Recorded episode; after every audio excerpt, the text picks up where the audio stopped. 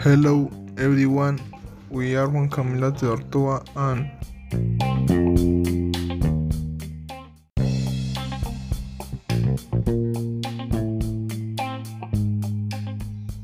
and Erika Monca, student of audiovisual and digital media production.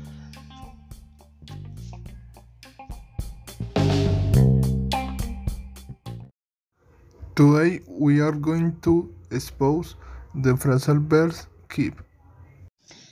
Because we want a lot more people to learn about these verbs that are quiet, used day a day.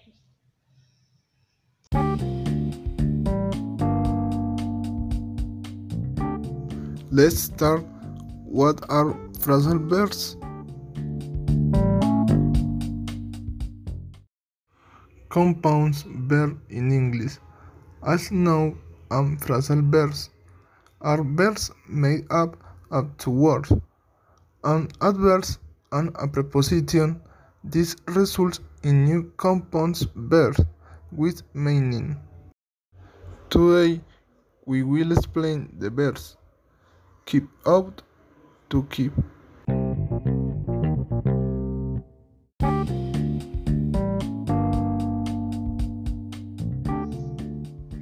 The verb keep has several meanings, including keep, keep store, continuing take care of, and retain, retain.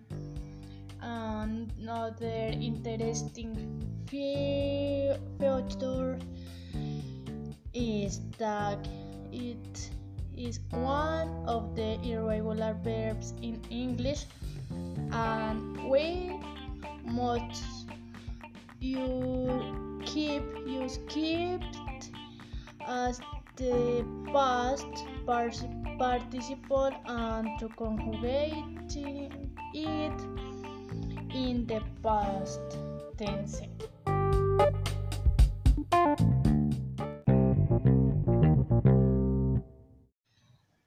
Keep up, keep safe, up, up, up. Separable the preposition or adverb does not always accompany the main verb. Freeze the main meaning keep, follow, keep doing sometime, keep up. This verb which meaning to keep or keep by joining it to preposition or adverb acquires new meanings and uses.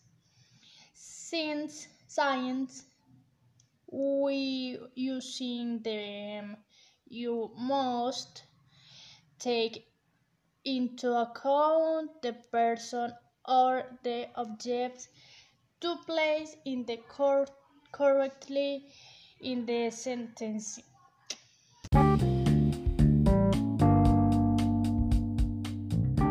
The doctor advised him to keep you the treatment for six months.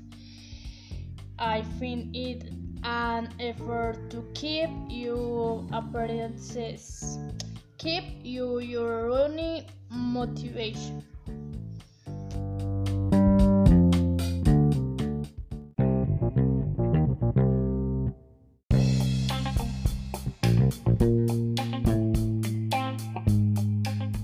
Tick kid, infinity keep, past tense kept, past participle kept.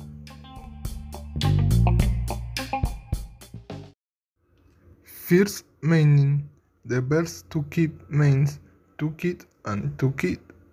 However, its meaning can be modified depending on the context, but especially when certain preposition accompany it, giving rise to those now and phrasal verbs with keep.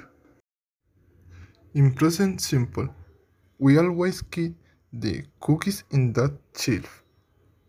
To get in the present perfect, I have kid this teddy bear since I was five years old. My father decided to kid in with his old classmate.